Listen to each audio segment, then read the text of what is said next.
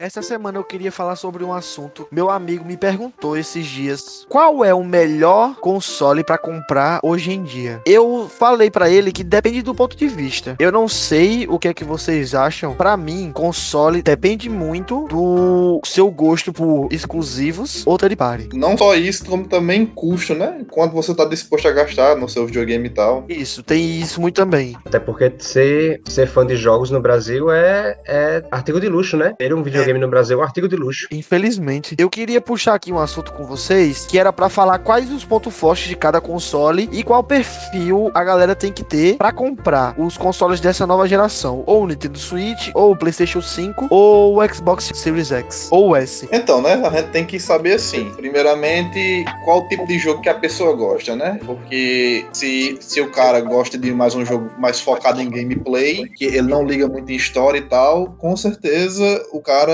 vai, vai pro Nintendo Switch, né? E eu acredito que até assim, tirando a parte do PC, hoje em dia o lugar para consumir jogo indie também é no Switch. Sim, até porque você joga em qualquer lugar, se bem que não tá podendo sair para qualquer lugar, é onde você vai jogar dentro de casa se sua televisão estiver ocupada. Se você quer jogar deitado antes de dormir, você vai ali dar uma jogadinha e bota ele no chão, depois você vai dormir. E uma garantia que você tem também com, a, com o jogo publicado pela Nintendo, né, no Switch, é que você vai ter aquele jogo assim, muito bem polido na hora do lançamento. Você não vai precisar esperar os patches chegar para você jogar o jogo direito. Você, você, na hora que lançou, você pode ter certeza que você vai ter um jogo muito já rodando extremamente bem. Sim, para mim, o Switch é para quem é fã de jogo da Nintendo, mas também para quem quer jogar third party, alguns que chegam no Switch, aonde você quiser, que é o famoso on the go, que não ligue muito para gráficos, esteja mais concentrado na experiência que o Switch pode lhe proporcionar. Pela minha experiência pessoal, eu sempre fui uma pessoa que escolheu comprar um console justamente pelos exclusivos. É por isso que eu tenho o PS4, futuramente o PS5, se Deus quiser, e um Nintendo Switch. Porque o PlayStation e o Switch sempre oferecem ótimos exclusivos. O Mario, Zelda, você só vai encontrar no, no, no console da Nintendo. Então é isso que me move. E acredito que grande parte das pessoas também. É um dos fatores. Sempre é pelos exclusivos. Sim, eu também acho. Agora aqui vem um lado negativo para quem tem o Switch no Brasil. Que infelizmente, com a alta taxa do dólar, os jogos estão custando cada um 300 reais. E como a política da Nintendo é valorizar a sua própria IP, ela faz promoção, faz, mas não são tão é, correntes quanto outras publicadoras. Tem, tem essa questão também, e tem a questão que talvez agora no futuro próximo isso vá mudar e tal, mas se você é um cara que gosta de jogar jogo da Ubisoft, Call of Duty e alguns outros jogos dessas empresas grandes, Warner e tal, poucos jogos saem pro Switch. Eu acredito que isso vai mudar, porque olha o tamanho da base instalada. Os caras estão vendendo console mais do que vende água no deserto. Sim, eu também acho que isso vai mudar com o tempo. E também acho que com o futuro a Nintendo também vai começar a olhar um pouco mais pro mercado brasileiro, porque ela voltou agora, né? Outro empecilho também são jogos, todos os jogos publicados pela Nintendo são totalmente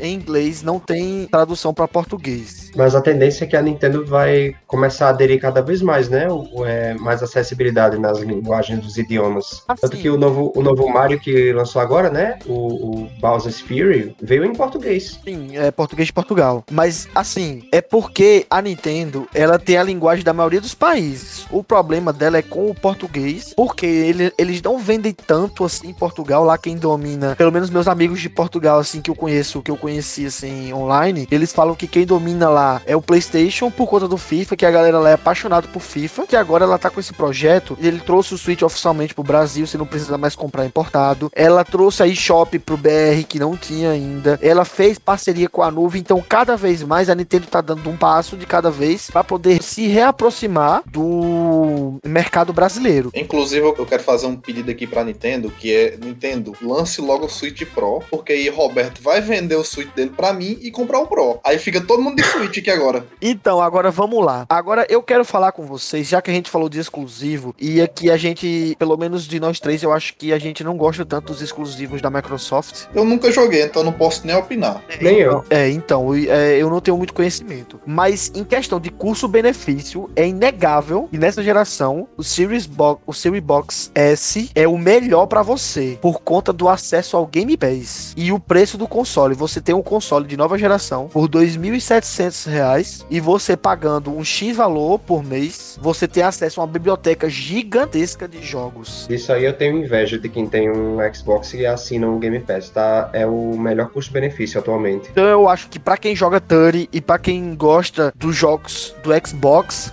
não tem outra pedida. Eu acho, e até para quem joga Turi, Turi Party, eu acho que o melhor que tem é o Xbox Series S por conta do Game Pass. Não, e, e assim, a gente fala, né, que atualmente eles não têm tantos exclusivos que chamam a atenção, de outros, pelo menos da gente, né? Mas a gente tem que lembrar que eles compraram muitos e muitos estúdios nesses últimos anos e vai começar a sair. Uma hora eles, esses jogos vão começar a sair e todos vão estar lá no dia, no primeiro dia de lançamento tá no Game Pass. Isso é muita loucura para mim. Sim. Ao mesmo tempo também, é, para quem a gente tava falando, né, de jogar third party e tal, e quem gosta de jogar muito online também, se você é aquele cara que gosta de jogar um fifinha, um codzinho e tal, é, o Xbox também é uma melhor pedida porque o serviço online dela não tem nem comparação com as outras duas.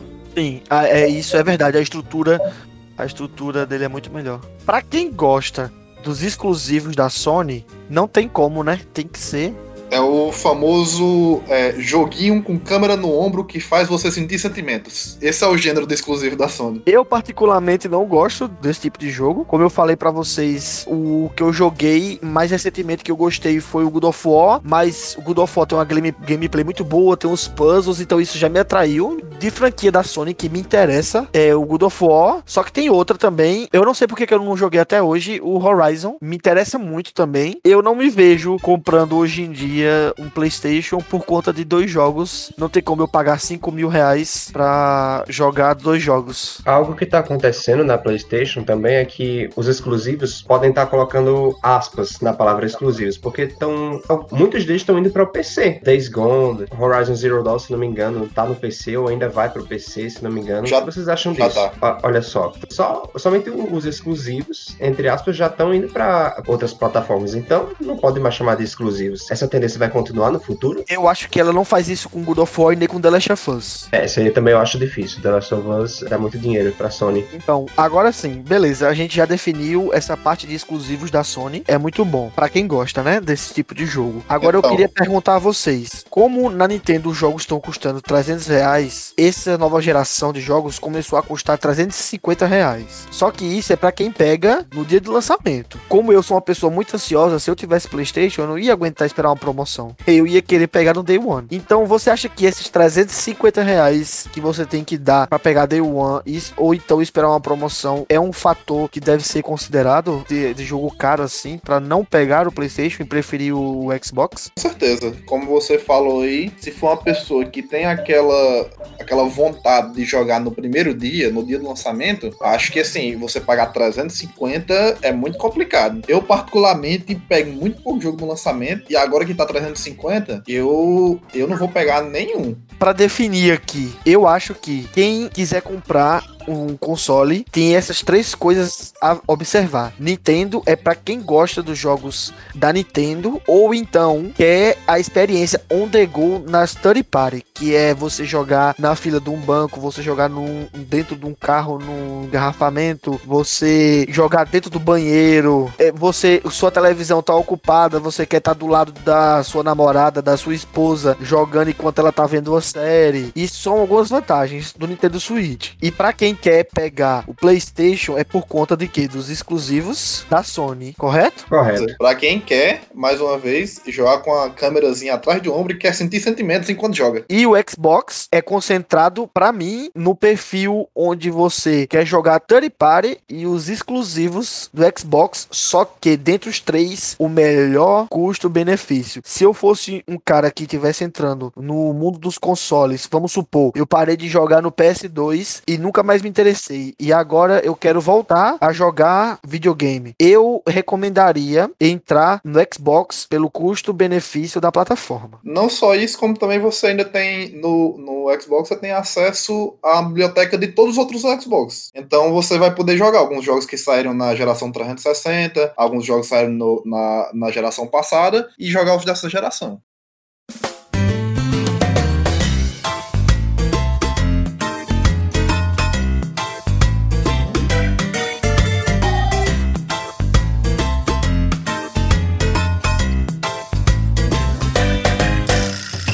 Aqui quem fala é Roberto Vercélio e a TV Globinho foi uma bênção na vida das crianças. Aqui é o Gil e tô sempre no dilema entre ir dormir ou assistir mais um episódio de anime. Aqui é o Igor e eu sei que você levantou seus braços para formar Genkidama.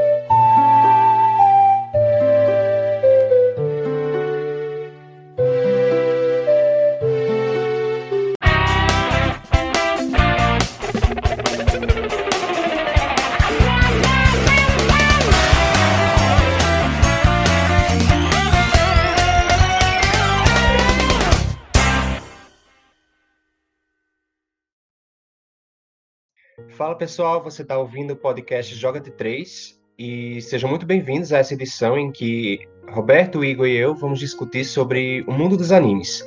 Animes em geral, os clássicos, os atuais, os que mais marcaram a nossa infância, é, adolescência e atualidade, e os que a gente mais curtia, e até mesmo falar sobre aqueles que não são animes, mas a gente achava que era anime por um bom tempo. É, eu devo dizer que no meu ciclo de amizades, é, eu sempre era aquele que as pessoas viam e falavam: Ih, olha lá, lá vem, a, lá vem o Otaku. Sim, sou fã de anime, sou entusiasta de animes desde a época do Fundamental, eu acho. De uma época que eu nem sabia que, os que esses desenhos eram feitos no Japão. E daí foi só ladeira abaixo. E foi um caminho sem volta. Só fui consumindo mais e mais animes até hoje. E tudo começou com uma época bastante nostálgica, que foi com Pokémon na Record do programa da Eliana.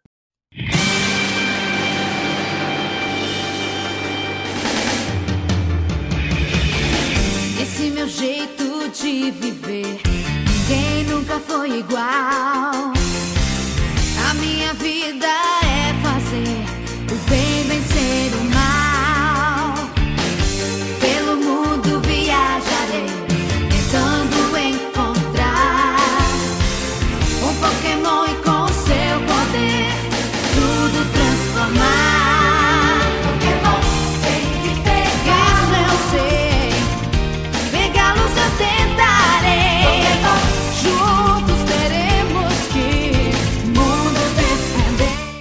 Gostavam? Nessa época também, né? Lógico. Velho, eu não, eu não. Eu, acho que a galera que vai escutar já tá cansada de me ouvir falar sobre Pokémon, então.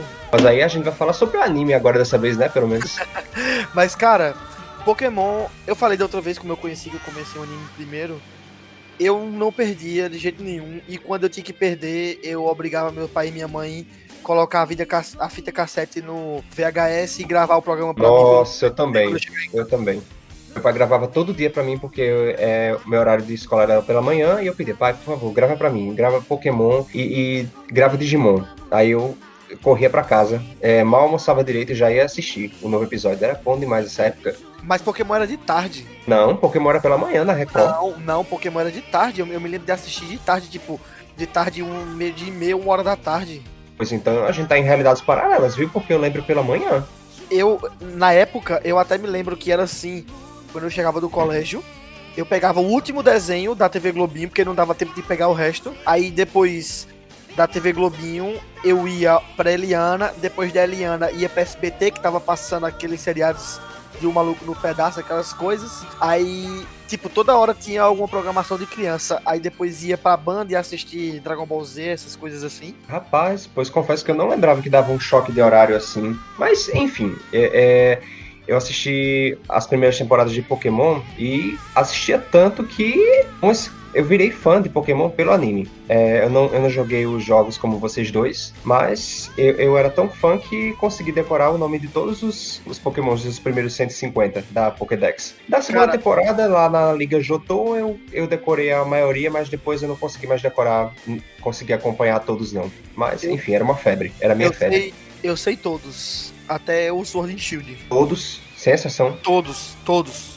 Os, oi- os 800 de caralhada? Tipo, eu não sei se você. Sem mostrar a imagem. Mas se você. Como eu jogo competitivo, se você mostrar a imagem, eu sei quem é. Pois canta um Poké Rap aí, de tudinho agora, bora. Ah, Não, eu cantar eu não vou. E eu não vou, tipo, mas eu juro pra você que todos, tipo assim, de cabeça mesmo, decorado, em ordem.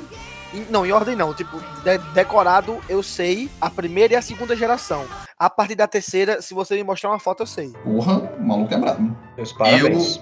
Eu, diferente de vocês aí, eu, eu nem, eu nem cheguei a pegar a Liana no- na Record, né? Um pouquinho mais novo que vocês. Eu assistia. Eu assistia Pokémon na Rede TV. Esse aí já é muito novo. Esse aí já é, É. muito novo.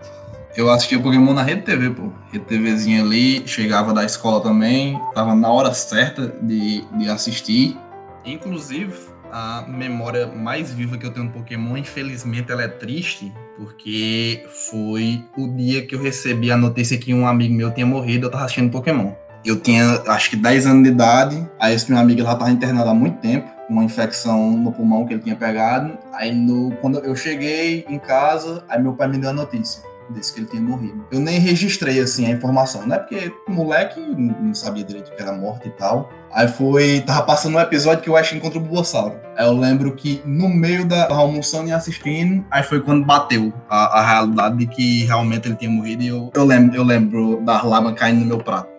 Eu lembro até hoje. Muito, muito nítido Sim. na minha cabeça. Então, depois desse clima pesado que ficou aqui, eu vou contar uma história aqui. Pokémon, ele foi responsável por me apresentar RPG, porque a gente era tão viciado em Pokémon na minha escola que a gente começou a fazer RPGs de Pokémon de papel, de dado. Então tinha um mestrando, você via qual era o treinador, a gente se reunia pra jogar o RPG de dado. Quando você tinha fraqueza, quando você rolava, era vezes dois, e a defesa levava mais. Então a gente desenvolveu um método de RPG bem legal. E isso é uma lembrança muito boa que eu tenho com meus amigos de infância. Legal, velho. É, você se lembra de um jogo de tabuleiro de Pokémon? Hã? Nossa senhora, eu joguei muito esse jogo, muito, muito. Eu tinha também esse jogo de tabuleiro que era Tazos, é, de- que vinham nele. Eu, eu fiquei doido por causa disso, mas só que eu jogava muito também, eu, eu amava. E um álbum de figurinhas. Aquele álbum de figurinhas, você chegou a completar? Não completei, mas eu tinha. E, inclusive, hoje em dia, se você for ver no Mercado Livre, isso tá valendo mil reais, 800 Exatamente. por aí. Outra coisa que eu lembro muito também era de comprar as pitulinhas e vir as pokebolas junto. A bem Cara. Isso aí, meu pai trabalhava na churrascaria, sabe? Do meu tio. Ele que fazia os pedidos. Aí, pra poder ser mais barato, porque quando você compra por CNPJ é mais barato, né? Então, ele já pediu os fardos pra mim, direto da distribuidora. Caralho. Eu bom. Vinha no fardo. Meu amigo, eu Seu tinha. pai quer me adotar, não? Não, pô. Aí, tipo, ele pedia, aí ele pediu o quê? Dois fardinhos. Naquele tempo, o pitulinha era 79 centavos, uma pitulinha daquela. Não era um negócio caro. Então ele pagava o quê? 20 reais num fardo? Não era uma coisa cara. Tava bem, bem acessível. Tomava o refrigerante e ainda dava o brinquedinho. Então, isso é uma coisa muito marcante também que eu tenho na, na minha memória com Pokémon. Fora também os brindes que vinham na Elma Chips, né? Que tinha Tazo, tinha aquele Super Trunfo e tinha aquele jogo de pedra, papel e tesoura que vinha dentro dos cheats da Elma Chips. Caraca, velho, eu ficava pé da vida quando eu perdia é, é, nas apostas. Perdia uns Tazos que eu gostava demais. Era eu, muito nunca, eu nunca brinquei de, de Tazo, não. Eu, meu negócio eu já brincava de carteira de cigarro. Era a carteira de cigarro, dependendo da raridade do cigarro, mais valia aquela carteira.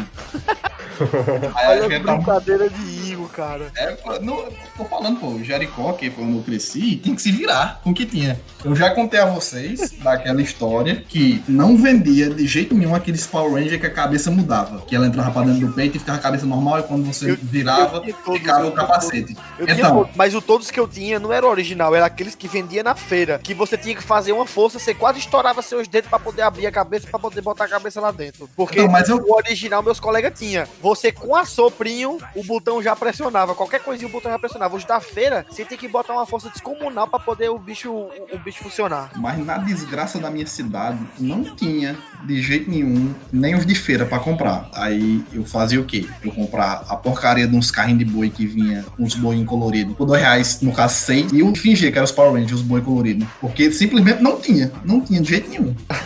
Mas aí, por isso que sua imaginação é fértil hoje em dia, né? Isso, ele, isso ativou sua imaginação. Ainda bem, né? Pelo menos isso eu tinha. Imaginação não vendia na- no, no bagulho, né? Eu, eu consegui ter. Porque se vendesse, não ia ter não pra comprar não, naquela desgraça.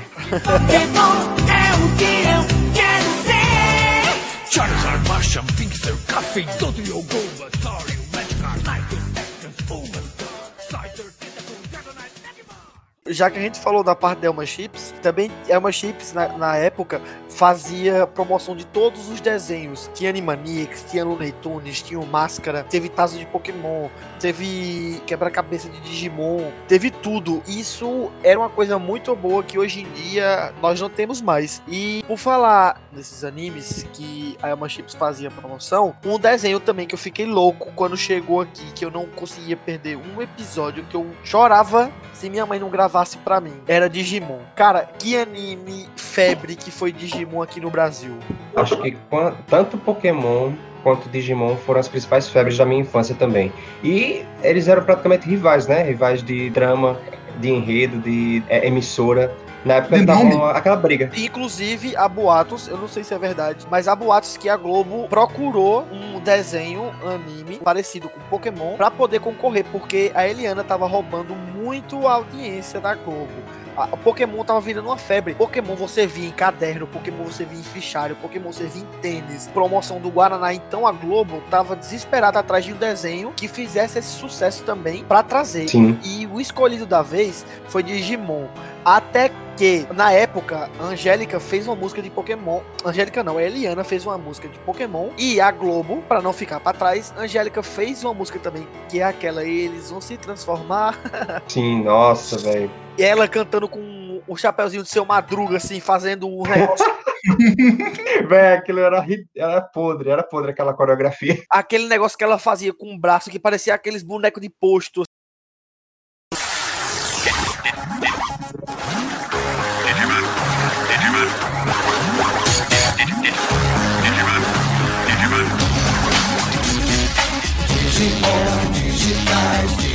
São campeões. Digimon digitais. Digimon são campeões. Eles vão se transformar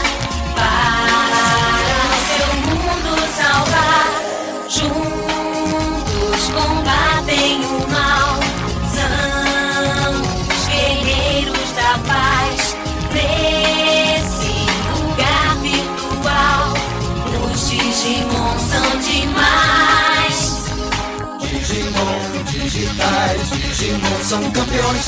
Digimon digitais. Digimon são campeões. Nada ver, sabe?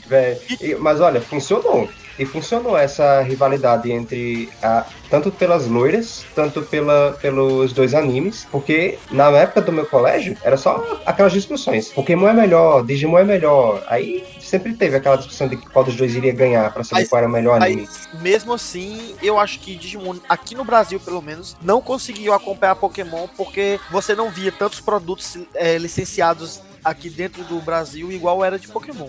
Pelo menos eu Verdade. não vi tanto. Eu, particularmente, nunca nem. Eu assisti Digimon, mas já assisti bem pra frente. Outra, outra versão, não essa daí que passou nessa época. E eu, sinceramente, nunca nem liguei muito, não. Pra mim sempre foi Pokémon acima de tudo. Cara, Digimon era muito bom, velho. Era um desenho assim, e eu tenho uma lembrança de Digimon que é o seguinte: eu, não, eu nunca vou esquecer isso na minha vida. Começou a vender no em 99 uns bonequinhos de Digimon. E o que é que eu fazia? Meu pai, todos os dias, ele me dava 5 reais, que era o dinheiro exato pra comprar uma coxinha. Um copo de suco e um troco de pirulito ou balinha que eu consumia no, no colégio, né? E quando lançou Digimon, eu comecei a pegar esse dinheiro do lanche, começava a tomar um café muito reforçado em casa, comer muito no café da manhã para não sentir fome na hora da escola, pegar esses 5 reais, guardar no bolso e quando fosse durante a semana comprar um boneco de Digimon. Um boneco de Digimon, ele custava na época, se eu não tô enganado, 10 reais. Então com dois dias eu conseguia comprar um. O que eu fazia? Juntava a semana toda e quando era no sábado, ia na nessa lojinha de 99 e comprava todo o meu dinheiro nesses bonecos de Digimon. E eu era muito fissurado em colecionar essas coisas, sabe? E eu tava vendo que eu ia demorar muito porque era muita coisa e eu nunca ia chegar. E eu sempre falava pro meu pai que eu queria tal, não sei o que. Quando foi no meu aniversário, meu pai, ele foi na loja de 99, ele comprou todos os bonecos que tinham sem ser repetido dentro da loja. Ele comprou Caraca. toda a coleção pra mim. Mais uma vez, Roberto. Adoção, hein, pô?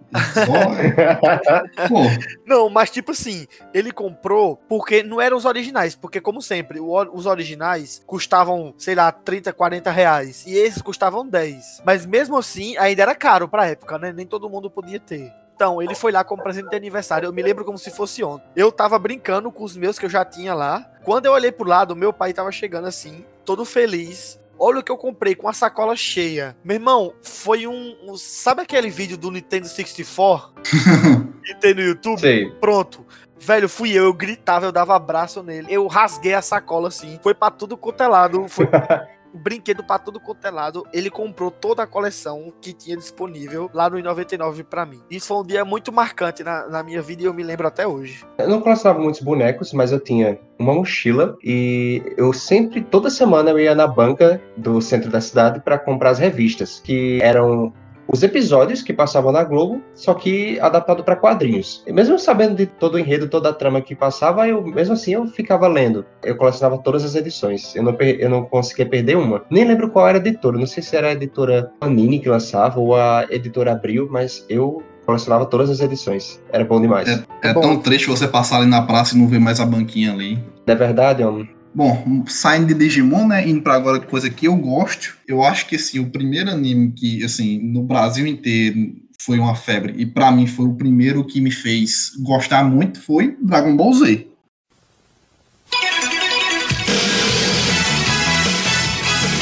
Dragon Ball Z.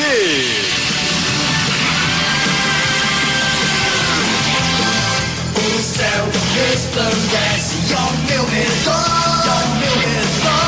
e estrelas brilham entre as nuvens sem fim.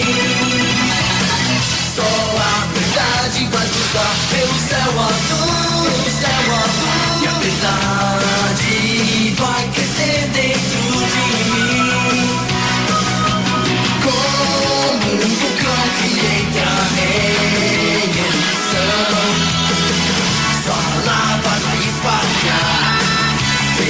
Toda a fúria do dragão Xalá, exalá Não importa o que aconteça sempre Tenho a força e o poder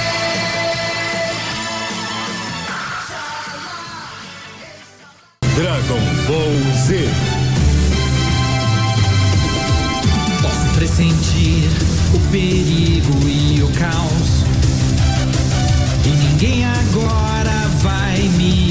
Amedrontar. Com a minha mente vou a mil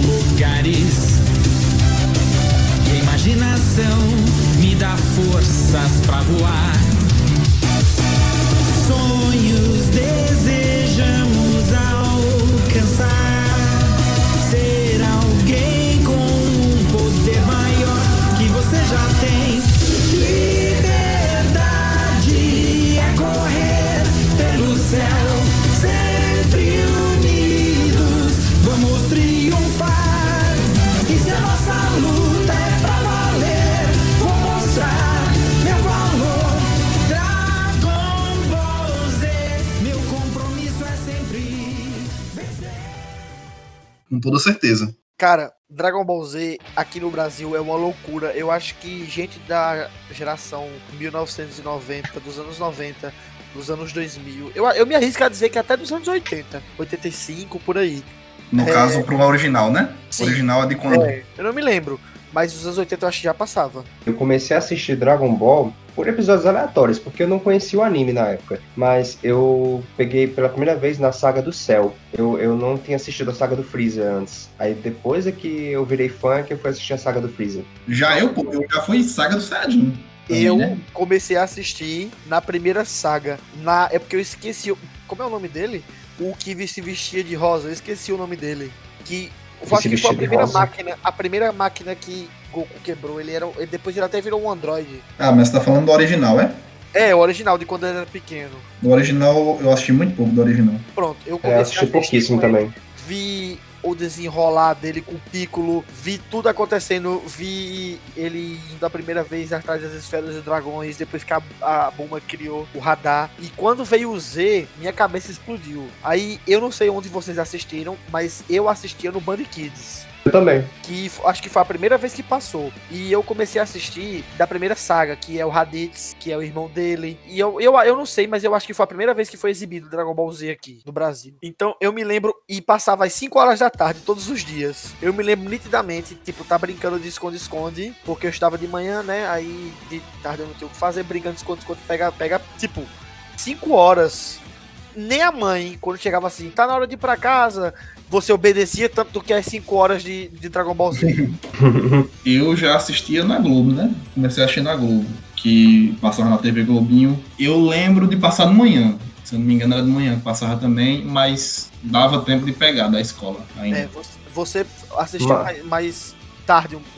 Mas na Globo, é, passava a partir daquela fase em que o, o Gohan já é crescido, né? A saga Majin Buu. Majin É. Buu, é. A Sim, Globo foi, Já começou começou a passar a partir daí. Não, Mas a Globo, a, começo- Globo, a Globo começou a passar a saga de Majin Buu, depois o GT, mas depois eles passaram a saga de Cell também. Não, mas eles Ah, bom. chegaram a passar a saga de Freeza também. Sim, depois. Mas- mas muito Foi- tempo mas, depois. então, só que quando eu assisti já era na de, já era na de Freeza, depois foi que eu fui ver a- as outras. Qual é a saga preferida de vocês? A minha é de Cell. A minha também, acho que é, é unânime então. Na a fase, Freeza? Desde a sua Freeza, não escutei direito. Gosto muito da É, Não, também é a muito fase bom. do céu, a fase do céu, desde aquele episódio em que o Trunks é crescido, chega numa máquina do tempo, avisando de que viriam dois androides extremamente fortes. Rapaz, aquilo me empolgou. Acho que. é, E também foi a primeira saga que eu assisti, é, marcou demais e por isso que é a minha preferida até hoje. Mas foi muito bom acompanhar. Cara, É. aquele Cell, ele dava nojo, ele dava medo, velho. Ele era um cara de que te engolia pelo rabo. aquilo dava nojo, aquilo dava medo, aquele bicho era feio, Literalmente. velho.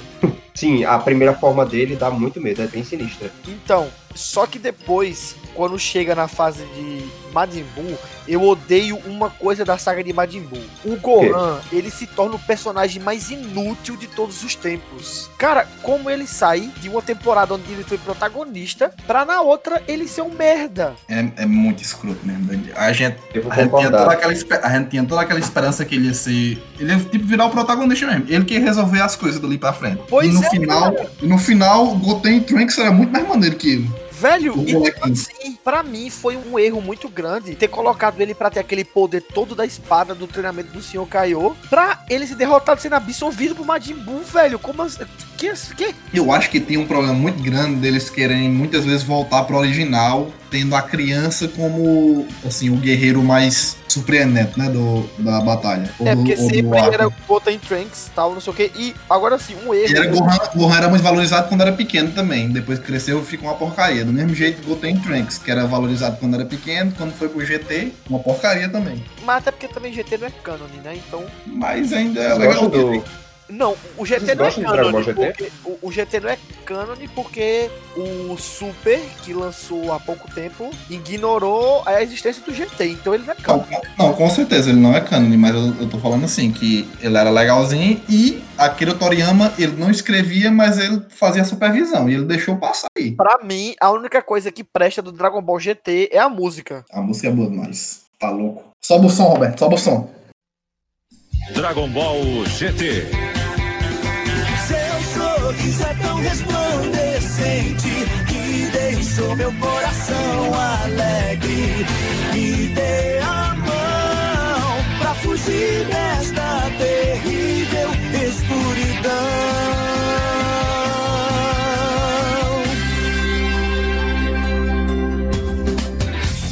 Desde o dia em que eu te reencontrei, me lembrei daquele lindo lugar que na minha infância era especial para mim.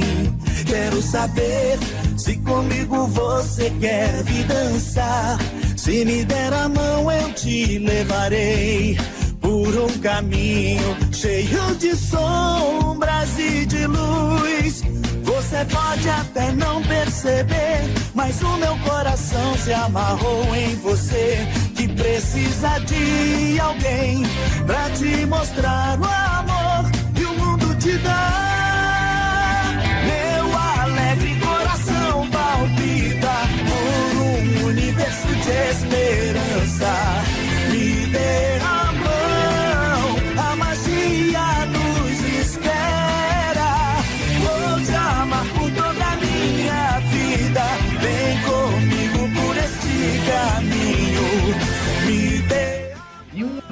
Na época que eu assisti quando era criança, eu não dei o valor que ele merecia, porque eu assistia ele apenas porque ele era o que passava antes de Super Campeões da RTV, que era Fullmetal Alchemist. Nossa, bom demais. Meu Deus. Como eu queria que a vida passasse e levasse tudo que deixou. Tenho tantas lembranças que eu queria poder reviver e ficar.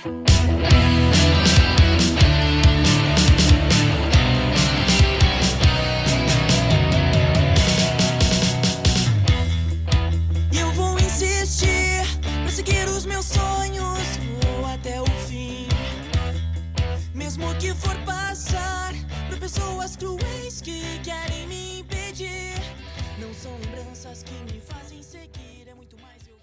Esse anime, ele me traumatizou. Eu não vou dar spoiler aqui, mas tem uma cena em que você passa um mês mal você assistindo aquilo porque você não acredita que aquilo tá acontecendo. Acho que quem assistiu sabe de que cena é, você tá falando. Com certeza. Eu assistia, quando era moleque, eu assistia a, a primeira versão, né? E depois eu fui assistir o Brotherhood. Inclusive, eu nunca terminei. E eu comecei de novo essa semana pra ver se agora eu termino. Chegou nesse episódio aí, eu pulei. Eu pulei. Eu não preciso disso de novo, não.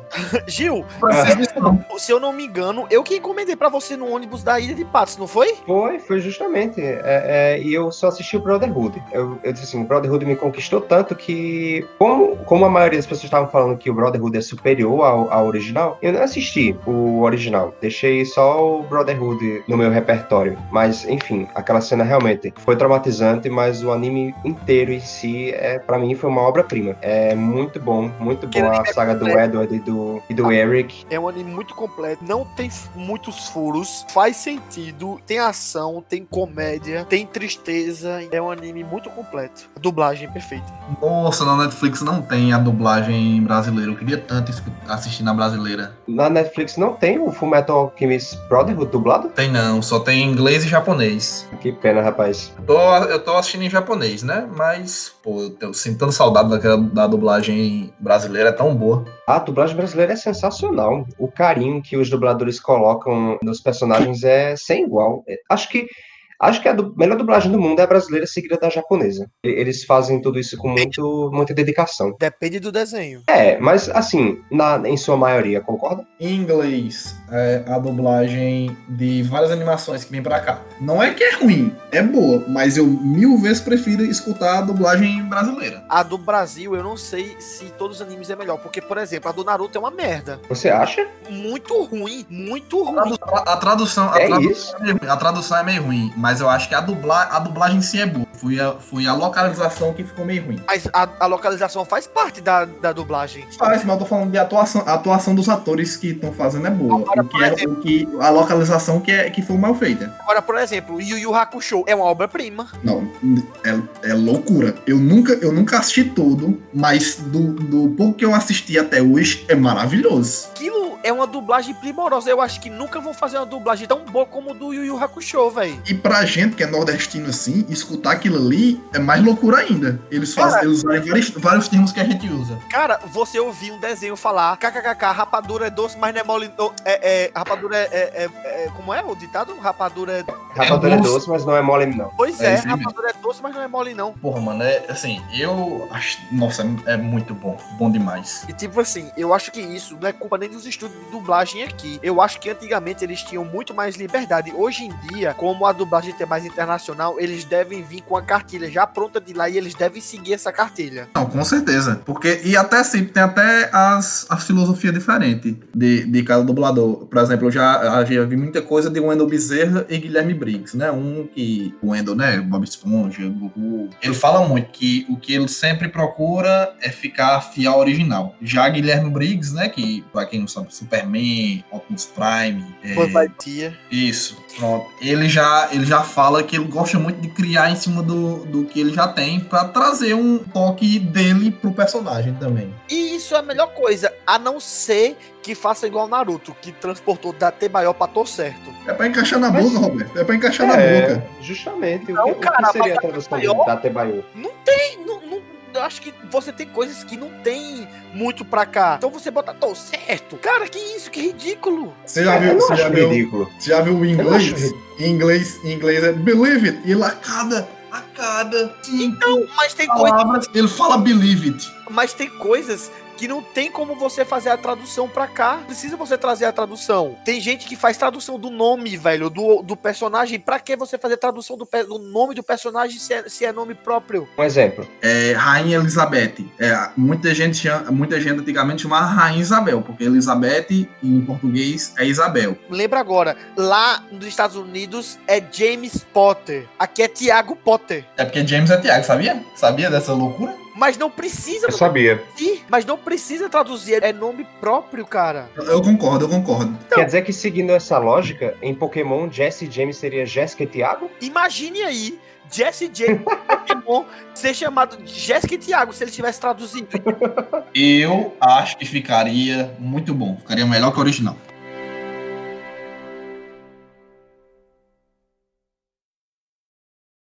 Eu queria puxar outro desenho aqui que eu não sei se vocês assistiram, mas eu gostava demais.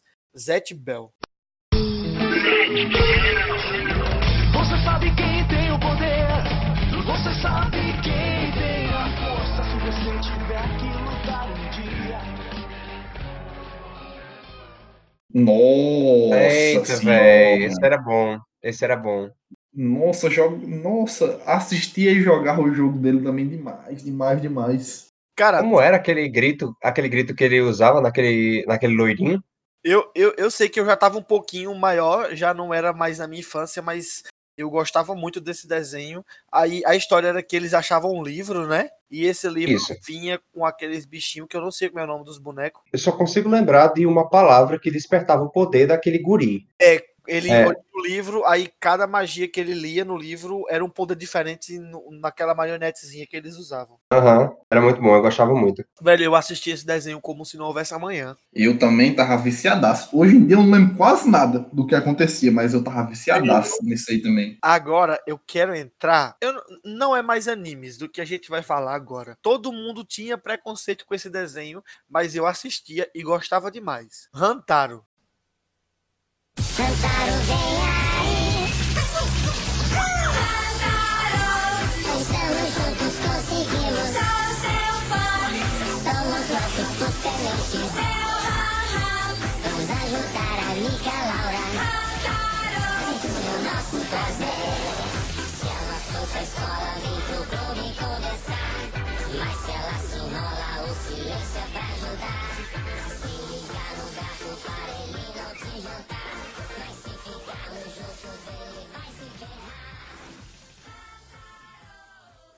Pô, sai daí. O povo tinha preconceito com o Hantaro? Todo mundo falava que Hantaro era, pelo menos na minha época, porque a gente era um pouco mais velho. Todo mundo dizia que Hantaro era coisa de criancinha. Eu Se amava você- Hantaro, inclusive, depois que eu, termi- que eu assisti, eu, é, eu, eu, eu fui facilmente influenciado a criar um hamster. Meu Deus, eu ia falar a mesma coisa. E eu tenho uma história trágica pra falar dos meus hamsters. Ai, caramba, conta aí. Eu era viciado, eu era muito viciado em Hantaro. E convenci a meus pais me dar dois hamsters. E eu comecei a criar esses dois hamsters. Só que eu, criança, fui limpar a gaiola, né, deles. Limpei, Uhum. coloquei eles de novo lá dentro. Só que eu esqueci de fechar a gaiola. Sumiram e nunca mais eu vi eles. Não sei nem o que aconteceu com eles. Um gato, né? É, veio na minha cabeça um gato também. Tinha muito gato na vizinhança. A gente morava como se fosse. Não era um condomínio, mas a gente morava no fundo da churrascaria e morava a gente, o dono do posto. Era tipo um condomínio, sabe? Mas era no fundo da churrascaria e tinha cachorro, tinha gato. Então provavelmente eles morreram. Isso, ou,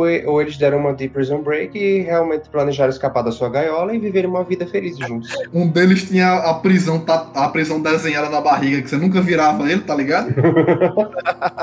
ele tinha todo bola pra sair. Ou então, é como pique cérebro mesmo, saíram pra conquistar o mundo. Pior que hamster é bicho burro, porra. Ham- Hamster é bicho burro demais. Você não pode dar brecha, não. Se você botar mais comida do que ele pode comer, ele vai comer até morrer, aquele desgraçado. Parece comigo. Parece comigo. quando, quando eu, come- quando eu começo a comer alguma coisa e eu, eu me sinto mal por estar comendo aquilo, sabendo que vai fazer mal, mas continuo comendo, é uma, uma colherada e uma lágrima. Me sinto representado quando eu peço uma pizza grande aqui pra casa, eu ofereço e ninguém tá com fome, aí eu não, não posso deixar essa pizza aqui como toda só. Já, já, já, já passei por isso. N- não me sinto orgulhoso, mas foi bom demais.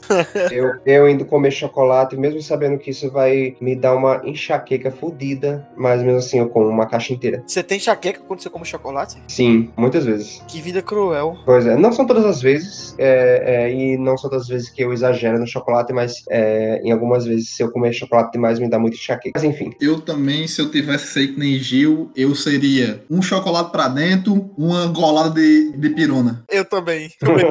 Agora, um que não era anime, mas que eu achava que era anime, era Avatar. Água. Terra.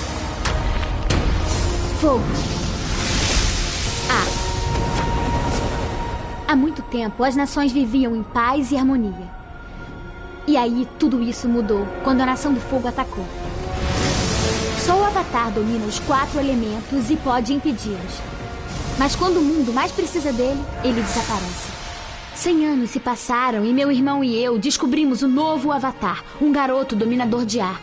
Embora sua habilidade com o ar seja ótima, ele tem muito que aprender antes que possa dizer eu sou Eng. Mas eu acredito que o Eng possa salvar o mundo. Avatar, a lenda de Aang.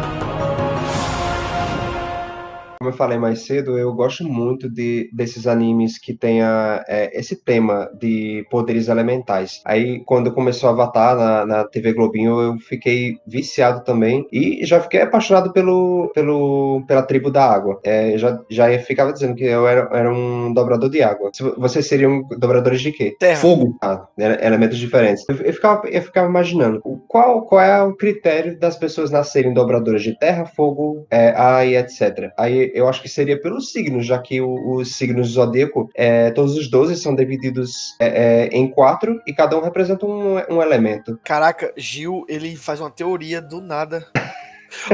É, mas é uma, é uma boa, né? Uma boa teoria. Por exemplo, se for pelo signo, é, pronto, a gente fala, Igor falou sobre a, a armadura dos Cavaleiros do Zodíaco, que seu signo serve para descobrir qual armadura você usaria. Eu sou É. de leão, eu usaria a armadura do Aeolia, de leão. Nossa, que inveja, que inveja. Eu Aí, acho- eu acho- meu Eu sou aquário. preferido. Eu sou aquário. É, Qual era o nome do Cavaleiro de Aquário? Camus. Camus de Aquário. E Camus era muito, era muito foda também. Muito foda também. Inveja de vocês dois. Eu tenho que ficar com Afrodite, mas eu fui Agora- vingado. Eu fui vingado porque no Cavaleiro do Zodíaco Lost Canvas, o de peixes, que é a albáfica de peixes, ele é muito foda. Muito foda mesmo. Fui Pô, vingado. Então, seguindo essa lógica, é, de acordo com o meu signo, seria um dobrador de fogo. Mas eu- É. o elemento água é muito mais legal. Falando nesse dobrador de fogo, eu lembro uma vez que a gente foi brincar de Avatar, aí eu, eu era, eu tinha sempre esse negócio de eu, eu queria ser o personagem que era o filho da puta. Então, no caso, eu escolhi o fogo, eu queria ser Zuko. Aí, Agora, velho, porque até agora todos os animes que a gente perguntou foi Kai do Beyblade, é Nação do Fogo. É, é só você só escolheu os caras ruins, velho. eu, eu sempre queria ser o filho da puta, pô. Eu queria ser, eu queria ser o, o Vegeta, eu queria ser o Sasuke. Se era, se era, se era ruim, se assim, se ele era da galera boa, mas ele fazia coisa ruim também, era o que eu queria ser. Ikki. É. Ikki de Fênix era o meu preferido também, Cavaleiros. velho. Ah, eu também, ele também era o preferido. Ah, mas o Ikki depois ficou bom, né? Mas ele era o o filho da puta. também. O é, Zuko também teve sua redenção. Meu Aí eu preferido- o meu preferido era o Yo- o Yoga. Eu, ah, pronto, aí voltando pro Avatar, eu falei que uma vez a gente ia brin foi brincar de Avatar, aí eu, de- eu queria ser o Zuko, aí eu fui em casa, aí eu peguei um isqueiro e um desodorante aero- aerosol, não dei? Aí comecei, cheguei perto dos cabos com o desodorante soltando o isqueiro, com fogo Olha. saindo. Diário aqui tem um maníaco aqui, velho. Que isso? Poxa, época do São João eu fazia festa, pô. Fazia festa. Eu adorava as bombinhas e, e- e botar fogo nas coisas. Virou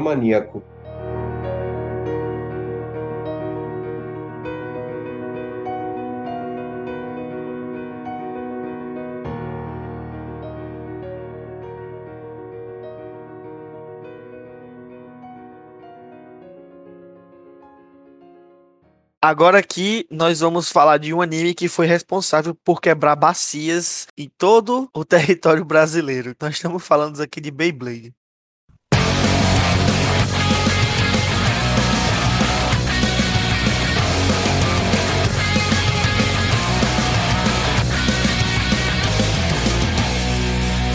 Vou te mostrar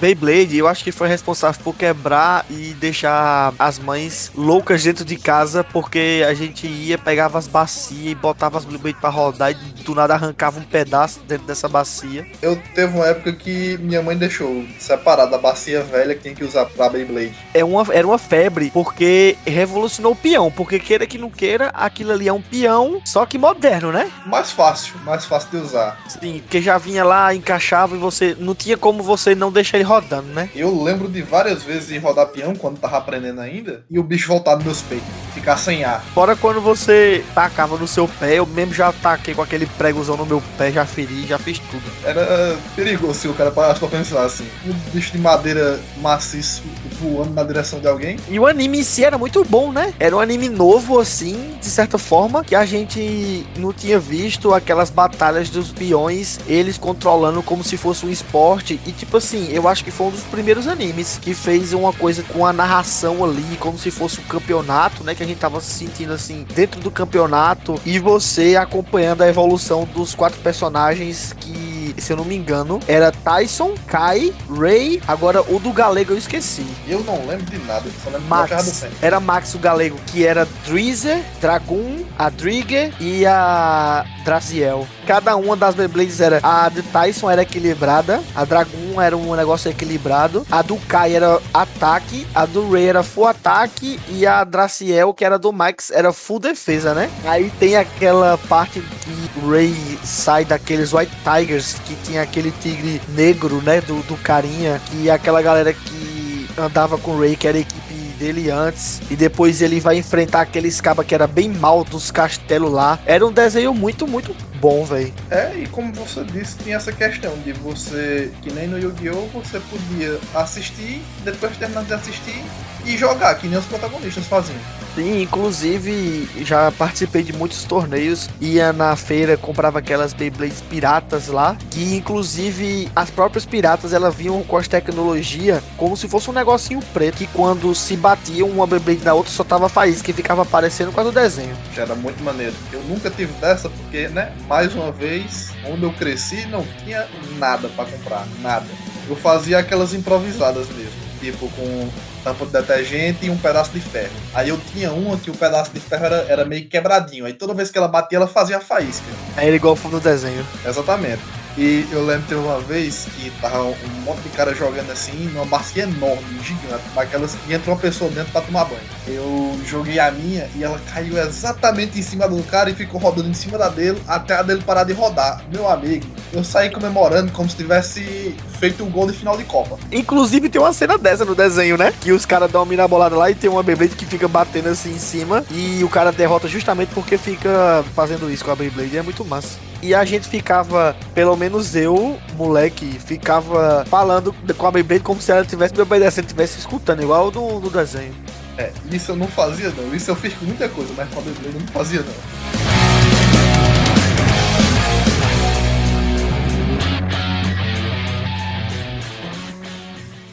Acho assim que o anime que mais me influenciou fora dele, sem ser assistindo, né, o que eu fazia relacionado a esse anime, sem, sem estar na frente da TV, foi Yu-Gi-Oh!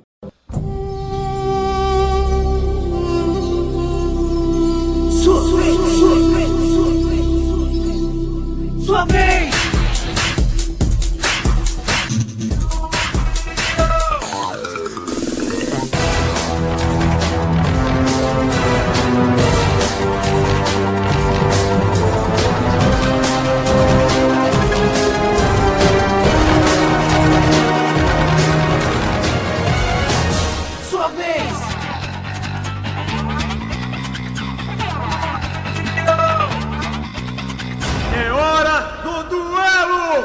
two.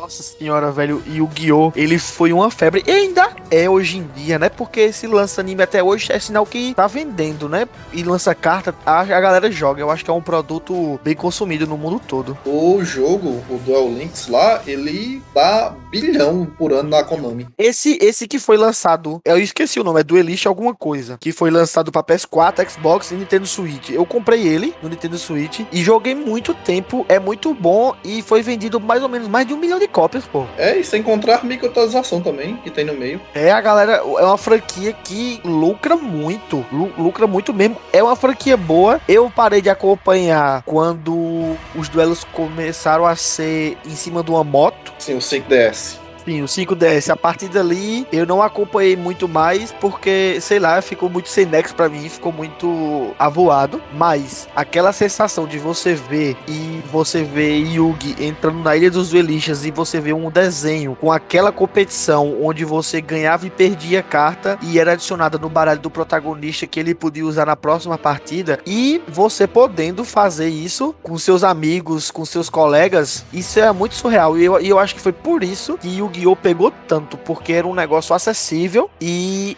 é um jogo muito bom. Você lembra do torneio da cidade no anime original? Sim, sim, que é a segunda temporada. Segunda não, a terceira, né? Porque a primeira é a do Reino dos Duelistas, a segunda é aqueles que eles tentaram botar dados no meio, né? Acho que sim. E o terceiro é a de. é o torneio de Seto Kaiba, da cidade lá. Isso aí foi até quando eles começaram a introduzir mais as regras normais, tá ligado? Não aquela loucura que era no começo que foda-se, você podia fazer o que quisesse. Sim, aí você invocava o que você quisesse e não, e não tava nem aí, né? Depois que começou, a partir da Batalha da Cidade, que eles inseriram as regras direitinho. Que Sim. foi assim, as regras que eu segui até o final foi as, as ali da Batalha da Cidade. É, é o certo, né? É porque depois a galera começou a botar, né, aquele Cyclone e Turbo do 5DS, depois veio outras cartas aí que até você jogava também na época com que tinha, mas eu, eu nunca nem usei isso aí não. Sim, é porque botou muita regra, muita coisa e ficou muito difícil de acompanhar, ficou muito apelão. Tipo assim, um jogo que você durava 20 minutos, 30 minutos pra acabar, hoje em dia você faz seu baralho rodar tanto que você puxa 10 cartas, você puxa 15 cartas na primeira rodada, você invoca três monstros na primeira rodada, então isso pra mim ficou meio chato, sabe? É, eu também não gosto não, eu prefiro um negócio mais limpinho mesmo, com poucas possibilidades. Não poucas, né? Já tem várias no normal, mas é, É. um- é um pouco mais simplificado. Porque, tipo assim, ó, eu me lembro que quando eu voltei a jogar, eu tinha o deck do dragão branco de olhos azuis, ele estava no meta, sabe? Tinha voltado no meta porque tinham lançado umas cartas suporte pra ele. Eu me lembro que quando minha mão vinha boa, eu invocava três dragão na primeira rodada, pô. E tipo, eu quando eu jogava, eu não jogava torneio oficial, né? Jogava só com os amigos, aí a gente não tinha, tipo, as cartas banidas, por exemplo, a gente não respeitava. Aí, tipo, eu, eu lembro que uma vez começou a ficar chato porque todo mundo tinha umas cinco fusão futura no baralho, tá ligado? Aí ficava usando o tempo todinho. Eu fazia também, né? Todo mundo tava fazendo, eu fazia também. Principalmente quando tinha meu deck do Saber Dragão. Ficou muito apelão, eu acho que prestou até o GX, beleza, até o GX ali, você ainda dava pra jogar, mas depois disso ficou muito apelão e eu não gostava muito não, até que eu vendi minhas cartas. Mas assim, entrando aqui no assunto do anime, eu acho que foi um dos animes assim que mais me vidrou na frente da televisão, só que também foi um dos animes mais polêmicos dentro do Brasil, né? Porque a carta era do Satanás, era escura, era inferno, era não sei o que, e eu acho que as mães que passavam na frente da televisão piravam, né? Uma vez minha mãe pegou meu deck e tinha uma carta chamada Inferno, ela rasgou minhas cartas tudinho. eu tava assistindo televisão na sala e eu tava assistindo Yu-Gi-Oh! GX. E eu me lembro que um episódio de Yu-Gi-Oh! GX, eles trocaram o nome de Recaveira para Satanás não sei o que das quantas. E as cartas eram tudo Satanás. Era um cara até de, de máscara assim, dentro de uma caverna no episódio. Aí, era só Satanás pra cá, Satanás pra lá, e diabo pra lá e diabo pra cá. Minha mãe passou na frente da televisão. Ela passou se benzendo.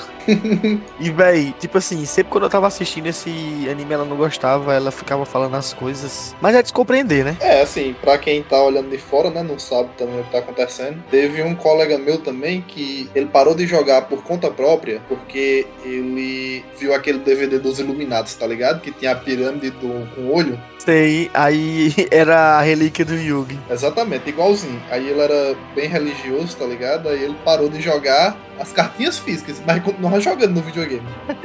Por falar nisso do videogame, Yu-Gi-Oh! a maioria dos jogos são bons, né? Eu não diria a maioria, mas tem muito jogo bom. Meus preferidos são os GX Tag Force, não sei se você já jogou. Não, nunca joguei não, é de PS2, né? É, tem pro PS2 e PSP. Tem Eu, eu jogava mais o de Game Boy Advance e, e joguei muito esse de Switch que lançou agora, que é da hora. Muito bom.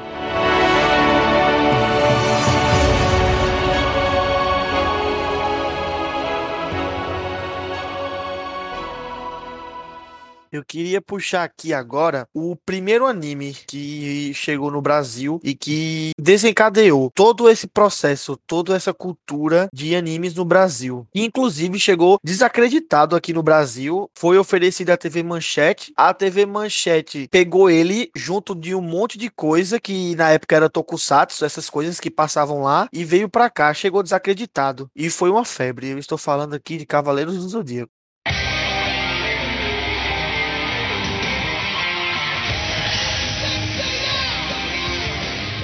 Cavaleiros do Zodíaco. Faça elevar o cosmo no seu coração. Todo mal combater, despertar o poder. Sua constelação sempre irá te proteger. Supera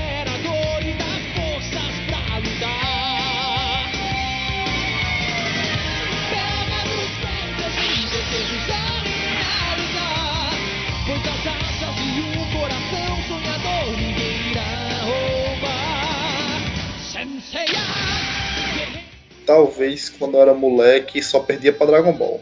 Mas eu acho que de febre assim, eu não sei dizer, não sei precisar se realmente Dragon Ball o hype foi maior, mas eu tenho quase certeza que Cavaleiros do Zodíaco foi um hype, se não foi maior do que Dragon Ball, foi igual, porque era audiência por cima de audiência. É, a Globo na época era desesperada atrás de tentar conseguir equiparar a audiência e não conseguia. A galera, todo mundo brincava de ser Cavaleiro do Zodíaco e menino do jeito que é, né? Era brincando de dar murro um nos outros, era brincando de dar pó de diamante, de não sei o que. Eu mesmo, o que eu mais gostava era o Yoga. Yoga era meu preferido. Pra mim, era Ikki, Ikki de Fênix. Eu, eu sempre gostava do filho da puta. Sempre, sempre. Velho, mas assim, Ikki, ele é aquele cara B10, né? Que no começo é muito ruim, você entende o porquê que ele ficou mal daquele jeito, porque não tinha como alguém ir pra aquele inferno daquela ilha e voltar à ação, né? Tem isso também e tem porque eu gostava muito dele ser tipo uma aparição especial, tá ligado? Quando eles estavam fudidos,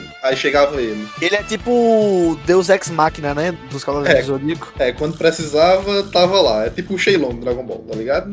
Ele, ele sempre, quando o negócio, o pepino tava muito grande, muito grande, aí ele resolvia. É, e tipo, outra coisa também que tinha muito de moleque era você ter o Cavaleiro de Ouro do seu signo. E eu era muito frustrado porque era Afrodite, né? Porque eu sou de peixes. Eu vou, eu vou ser sincero pra você. Eu não me lembro de Afrodite. E eu me lembro dos poucos Cavaleiros de Ouro. Eu não me lembro muito assim. Mas o meu é Aquário, né? Aquário Camus. Camus é muito bom. Camus era o meu melhor. Eu me lembro que quando eles chegaram lá em Camus, tava vazio, né? Ele não tava lá. E depois que eles foram enfrentar Camus quando tava mais na frente, um negócio assim, não foi? Eu acho que sim, agora eu não me lembro mesmo. Ou talvez seja até o contrário. Talvez ele tenha até aparecido numa casa antes, tá ligado? Faz muito tempo que eu assisti. Eu acho que ela até apareceu na Delibra, né? Porque a Delibra tava vazia. E do- a melhor saga até hoje, que não tem como negar, a do Santuário, né? Não, com certeza. Santuário é a melhor. Tipo, as grandes sagas eu gosto de todas. Santuário, Poseidon, Asgard, que é filler, mas eu gosto também. Eu não gosto tanto de Poseidon e de Asgard, não. Eu gosto mais da de Hades e a do Santuário. Então,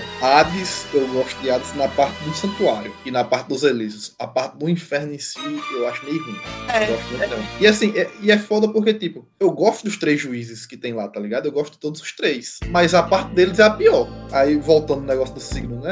Eu ficava muito frustrado. Tem a- as besteiras de moleque, né? Porque a, a Afrodite ela era meio andrógeno e tal. E tinha as rosas e tal. O moleque me zoava e eu, e eu também não gostava, tá ligado? Com aquele preconceito. Mas também tinha um fato dele ser covarde. Ele ser muito covarde. De todos, ele e o Máscara da Morte eram os dois mais covardes e mais, assim, que o cara tinha vergonha de ser o cavaleiro deles. Máscara da Morte é o do câncer, né? Que tinha um ataque como se fosse um laser assim, apontava o dedo e, e matava, é? Acho que ele tinha laser também. Não, agora que você falou, acho que ele tinha laser também. Porque laser eu lembro do. do Mira do Cavaleiro- Ex- exatamente, do escorpião. Mas acho que Máscara da Morte também tinha um raio. Eu acho que ele também tinha um raio, se não tá errado, não. O que veio pra me salvar disso aí foi que no Lost Canvas, não sei se você assistiu, o de Pace é Não, muito foda.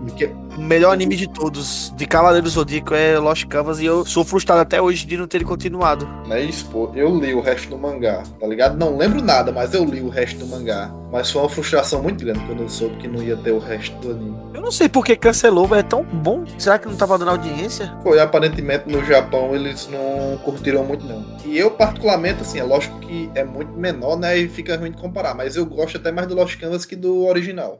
E eu queria puxar pra vocês Power Rangers original e Power Ranger Turbo.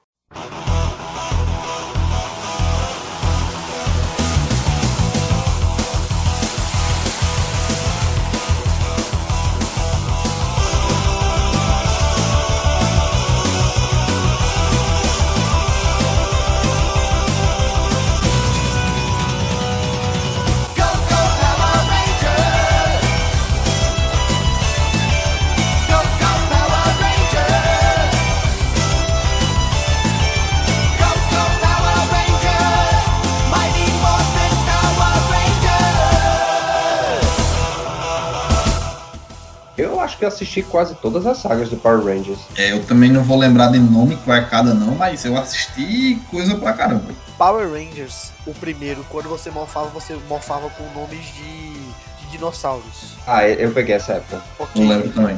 E depois dessa veio a dos carros, que tinha um molequinho, que o azul era um molequinho até que quando ele morfava ele crescia. É, o, é o- esse aí é o que vai pro filme depois? Isso, que tem um Nossa. fio que, que morfando, ele- o, o Zord deles é dentro de uns carros agora. Lembro, lembro. Bom demais. Eu era vidrado em Power Rangers, gostava muito. Tokusatsu, eu gostava muito de Tokusatsu. Jiraiya, Changeman, todos esses, esse Jaspion, todos esses Tokusatsu eu amava muito. Quem não lembra do episódio épico da reunião dos, dos vermelhos? Velho, Caraca, eu lembro. Sensacional. Doido. Tudo que eu queria naquela época era ter como gravar pra poder assistir aquele episódio de novo, e de novo, e de novo, e de novo, e de novo. eu muito, mas eu gravei no meu VHS. Eu não tinha nessa, não tinha no VHS não. Pô, Eu queria ter o VHS. O VHS. Eu gostava muito porque depois do tubo eles foram pro espaço, que o uniforme dele era até um negócio como se fosse o Darth Vaderzinho, assim, os tracinhos. Depois do espaço veio. Eu nem me lembro mais do que que veio. Veio os ninja. Depois Você lembra veio- do, do- dos, da época dos animais? Que era. Ah, o Força Animal. era é, o, é, pronto, Força Animal. Que eu acho, se não me engano, Bom a da Força Aí Animal é um pouquinho mais velho, mas eu ainda acompanhava. ainda. É, acho que a minha saga preferida de Power Rangers foi a Força do Tempo, em que os Rangers vinham do futuro, lá do ano 3000, o Ranger vermelho deles morre, aí eles vêm, voltam pro passado e encontram um novo Ranger vermelho. Eu gostava muito dessa saga. A Força do Tempo é um que eles são policial. Isso, A- os capacetes era como se fosse um exceto do Avatar, assim. é, eu acho que sim, não lembro desse detalhe, mas acho que sim. E cada um tinha uma habilidade especial. Cara, essa do tempo, um era espada, E qual é a sua primeira preferida? Turbo. A Turbo, pra mim, era a preferida. Eu acho que era porque eu era moleque e eu era doido pra ser aquele moleque que era o moleque que tava no meio dos adultos, dos Power Rangers lá. A minha preferida, essa dos animais que eu falei. E a saga que o, o Ranger verde de antigamente volta como branco. Eu não lembro qual é. Eu também não lembro qual era, mas eu, eu tenho flashes de algumas cenas. Já voltou como Ranger preto, ele já voltou como Ranger branco, ele já voltou como todos os, os Ranger que você imagina. É, Não, ele é o foda Tommy, se eu não me engano o nome dele. É, inclusive, eu assisti tanto o filme do Power Ranger, o primeiro, que o, o vilão é aquele cabo roxo da Gosma. Ele era esse cabo roxo aí, ó. Ah, pô, sim, ah, sim, sim. lembro sim, lembro, agora eu lembro. Velho, esse filme eu assisti tanto, assisti tanto, que estragou a fita do meu VHS.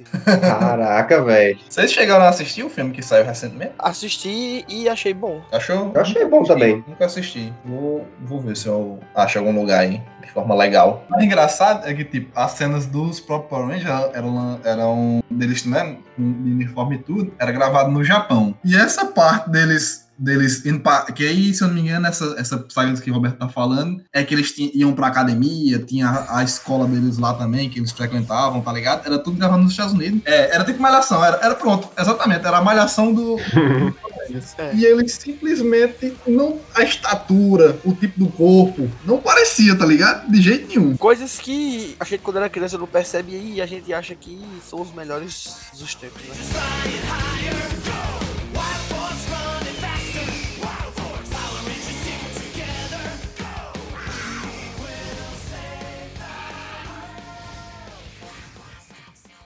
Mais uma vez, com esse momento de nostalgia, a gente termina aqui a segunda edição do nosso podcast Joga de Três. Vejo vocês na próxima e vocês podem escutar essa edição em todos os agregadores de podcast. Até a próxima. Falou. Tchau!